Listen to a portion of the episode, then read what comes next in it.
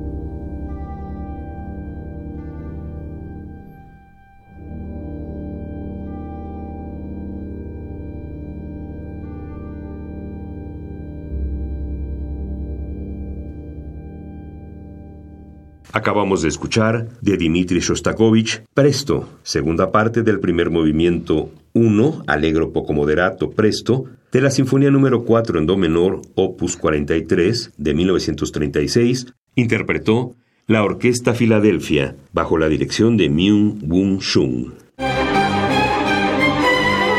¿80 años? Y 80 regalos para festejarlos. Cada día un regalo musical diferente.